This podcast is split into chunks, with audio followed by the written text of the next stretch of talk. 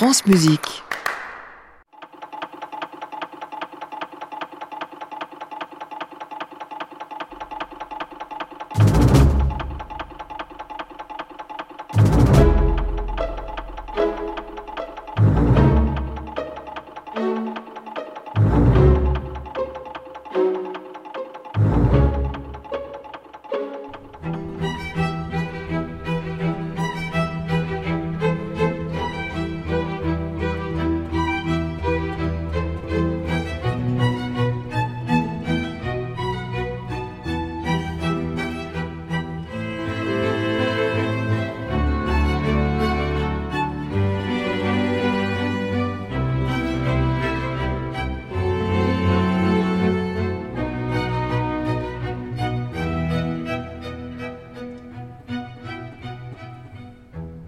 Vivaldi refuse de dire la messe, c'est comme si vous y étiez.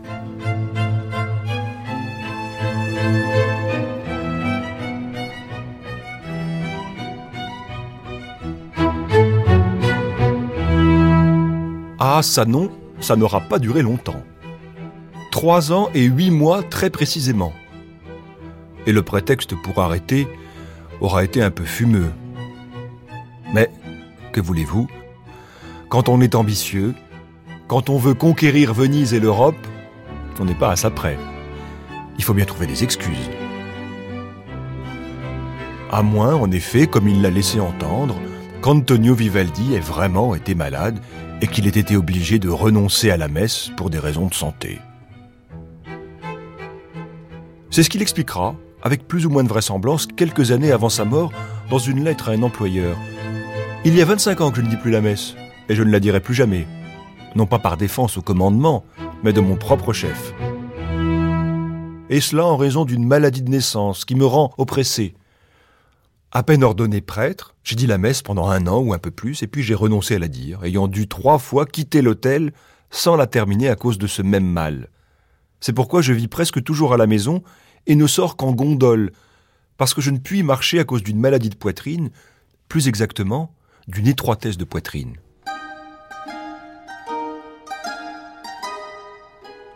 Difficile en tout cas d'en savoir plus sur l'étrange maladie évoquée par Vivaldi pour justifier son arrêt de dire la messe.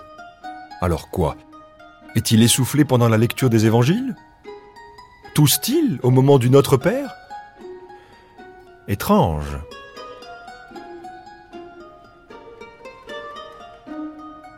Ce cher Vivaldi a l'air d'avoir une mémoire sélective, ou une certaine tendance à l'exagération. Où est la vérité là-dedans? Et de quoi Vivaldi nous parle-t-il exactement?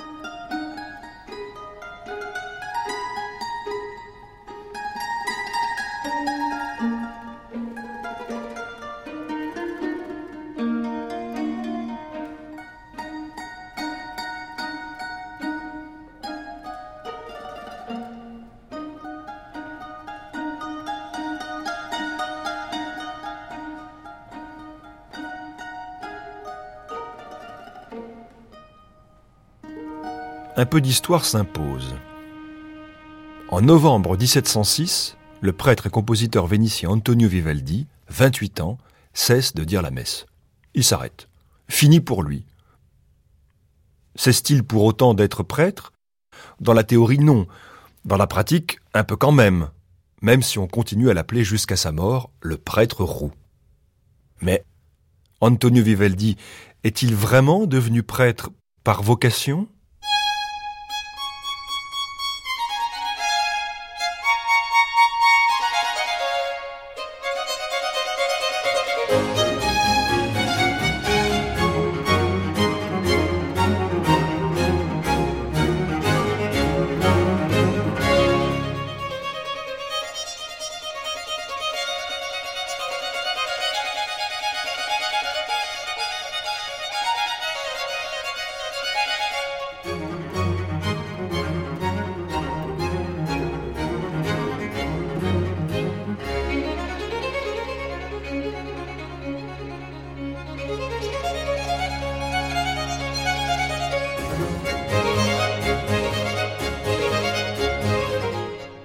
Pour devenir prêtre, il faut réunir plusieurs conditions. Primo, être né à Venise. Secondo, être saint de corps et d'esprit. Tertio, démontrer qu'on a des mœurs honnêtes, au moins en apparence. La formation ecclésiastique comprend quatre ordres dits mineurs. À 10 ou 12 ans, après avoir étudié la doctrine chrétienne dans une école de quartier, l'enfant reçoit la tonsure. Dans le palais du patriarche, on lui coupe symboliquement quelques mèches de cheveux, ce qui signifie son entrée dans l'état ecclésiastique.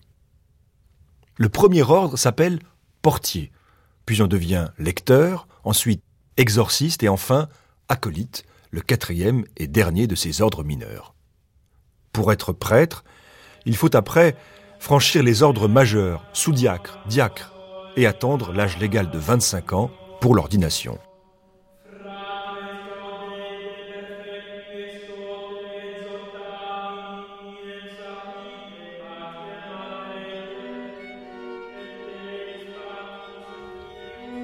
Vivaldi a suivi ce programme très scrupuleusement.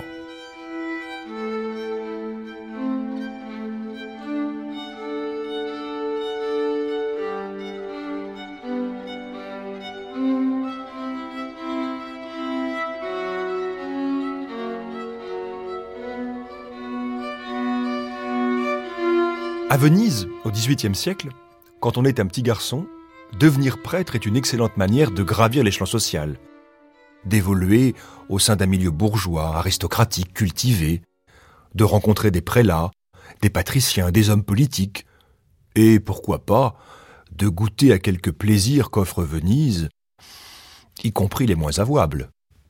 Puisque Venise est la ville de tous les paradoxes, de toutes les contradictions. Une ville de pierre, construite sur l'eau, une ville profane et sacrée, une ville grave mais frivole, honnête mais immorale, déchue et décadente, mais toujours très prestigieuse.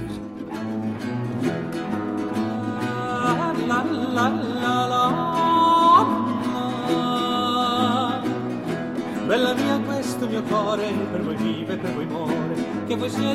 sorte, la mia vita e la mia morte, la mia vita e la mia morte, che voi siete per la mia vita e la mia la mia vita e la mia morte. Con bel guardo mi ferite, e con bel guardo mi guarite, quando dunque mi mirate, morte vita mi mirate, morte vita mi mirate, quando dunque mi mirate, morte vita mi mirate, morte vita mi mirate.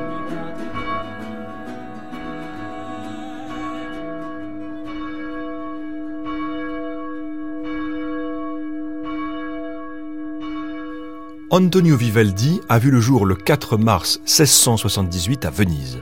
Son père, Giovanni Battista, est barbier, mais surtout excellent violoniste. Et il décide de faire de son fils un véritable virtuose, tout en le guidant vers la prêtrise. Car chez les Vivaldi, études de la musique et de la doctrine chrétienne vont de pair. D'ailleurs, c'est un prêtre qui tient le rôle de maître de chant.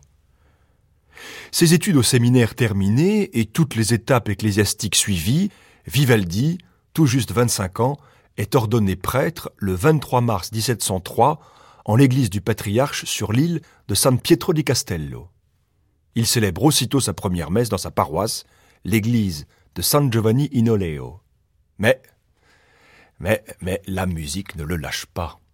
Elle prend le pas sur tout. Les choses se précipitent. En septembre 1703, le révérend Don Antonio Vivaldi obtient un poste de maître de violon à l'Hospedale de la Pietà. Vu la place dévorante du violon et de la musique dans sa vie, comment peut-il espérer rester prêtre encore longtemps? Il va falloir trouver un subterfuge.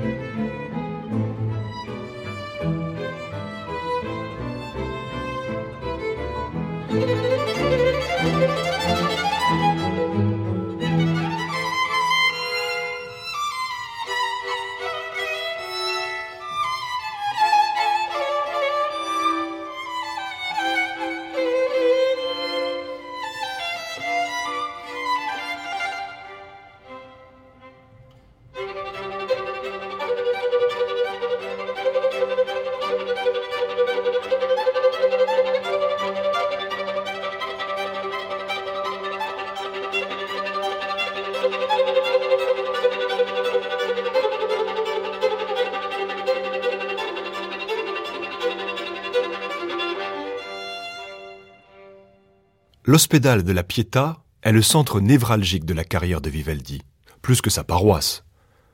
La Pietà est un lieu extrêmement réputé pour son enseignement, tout à la fois orphelinat, hospice et conservatoire. Un lieu à l'image de Venise, paradoxal. Je n'ai l'idée de rien d'aussi voluptueux, d'aussi touchant que cette musique, écrit Jean-Jacques Rousseau. Jamais Cario ni moi ne manquions ces vêpres. Les acteurs même de l'opéra venaient se former au vrai goût du chant sur ces excellents modèles. L'anglais Edward Wright, un voyageur de passage, note que les jeunes filles que l'on place à la Pietà sont généralement des bâtardes. Chaque dimanche est fête, dans les chapelles de ces hospices, des concerts de musique vocale et instrumentale sont donnés par les jeunes filles de l'institution. Elles se tiennent dans une galerie supérieure et elles demeurent cachées à la vue des auditeurs par une grille de fer forgé.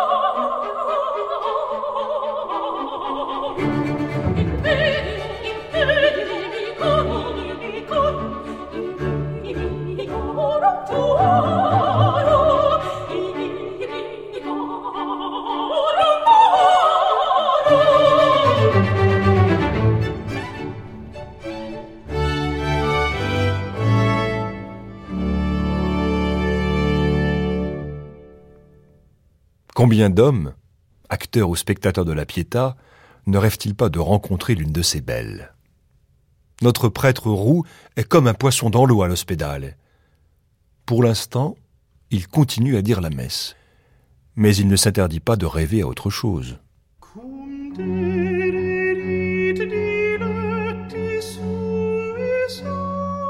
Il compose de la musique sacrée, des concertos pour violon, pour mandoline, pour basson, pour flûte, pour divers instruments. Et pourquoi pas un jour des opéras? Un prêtre compositeur d'opéra. Oui, Vivaldi n'est pas un paradoxe près. Venise en soi est un décor d'opéra et de théâtre. Tout ce qui s'y passe ou presque a un rapport avec le théâtre, avec la musique.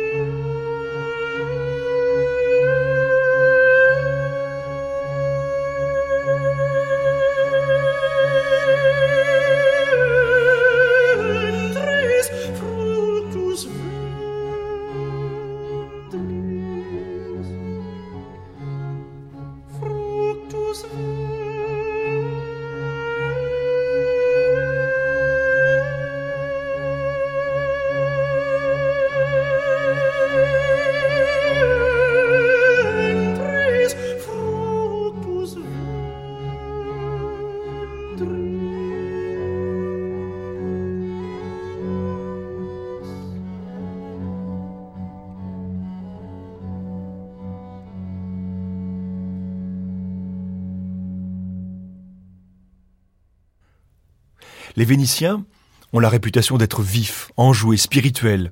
Ils aiment vivre dehors et ils portent, les soirs de fête, des grands manteaux et des masques en vernis blanc couronnés d'un capuchon de soie noire.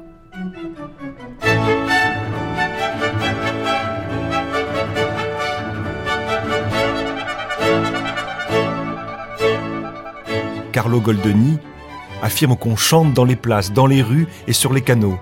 Les marchands chantent en débitant leurs marchandises, les ouvriers chantent en quittant leurs travaux, les gondoliers chantent en attendant leur maître.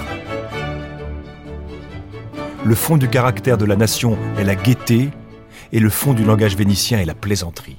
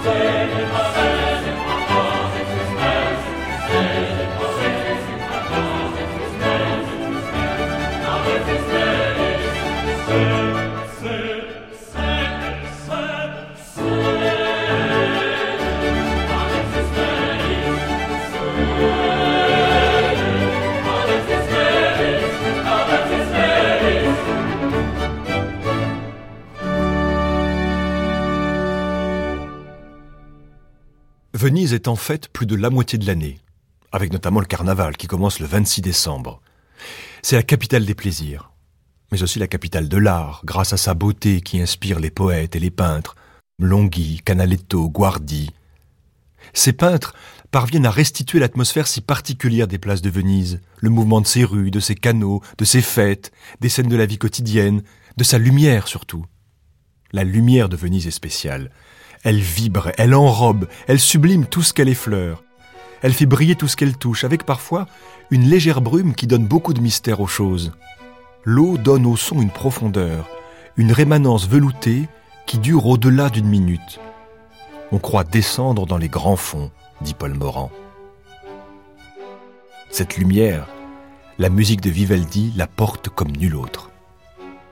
Cette ville pieuse qui s'étourdit de plaisir, de palais baroques, d'églises, de musique et de fêtes, la musique sacrée du prêtre roux va la traduire dans toutes ses dimensions, solaire et intérieure, toujours théâtrale, marquée par une vitalité rythmique qui lui donne des traits plus festifs que liturgiques. Entre le théâtre et l'église, il n'y a parfois qu'un pas. Une mélodie d'opéra, finalement, peut se rapprocher d'une mélodie d'oratorio.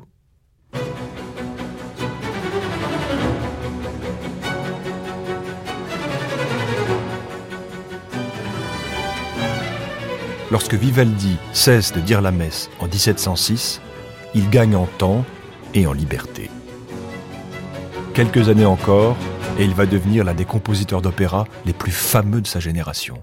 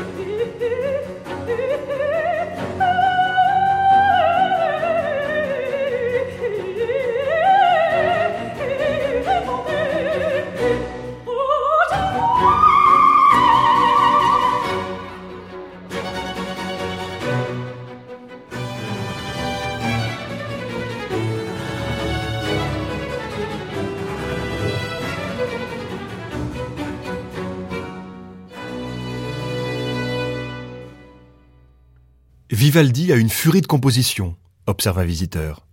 Je l'ai, oui, se faire fort de composer un concerto avec toutes ses parties plus promptement qu'un copiste ne le pourrait copier. Mais tout de même, Vivaldi attend ses 35 ans pour s'atteler à l'opéra. Ses chefs-d'œuvre seront Orlando Furioso, Tito Manlio, La Verità in Cimento, La Fidaninfa. Pour parer au plus pressé, il n'hésite pas à faire des compilations de ses meilleurs airs et emprunte même des airs à d'autres compositeurs dans ce qu'on appelle des pastiches. Le succès est au rendez-vous. Vivaldi devient lui-même impresario et directeur d'un théâtre où il fait évidemment jouer ses propres opéras. Mais Venise n'a plus l'exclusivité des opéras de Vivaldi. Le voici qui compose pour Rome, Vérone, Florence, puis il revient à Venise, où il a ses obligations à la Pietà, puis il repart. Est-ce que tout cela ne valait pas la peine de renoncer à dire la messe?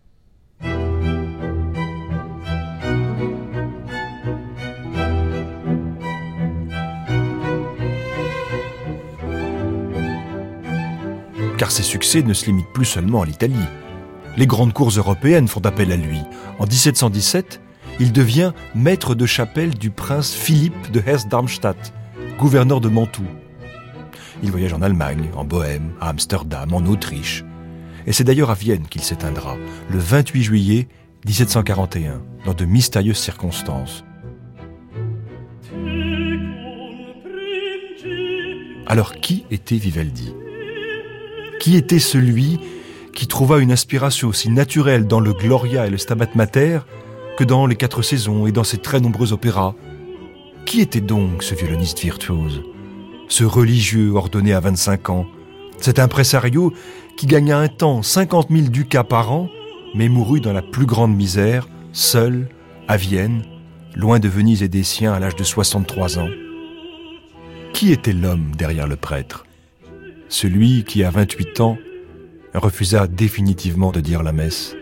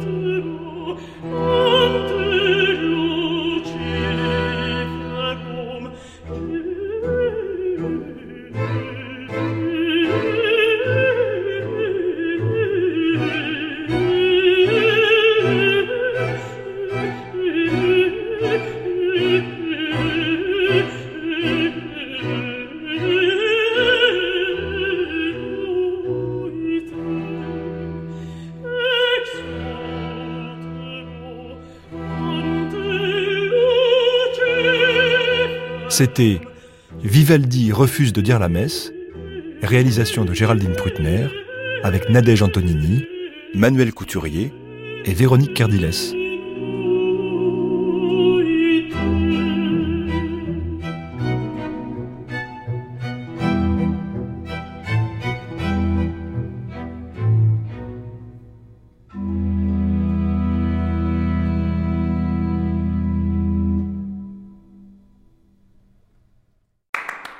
Réécouter sur francemusique.fr.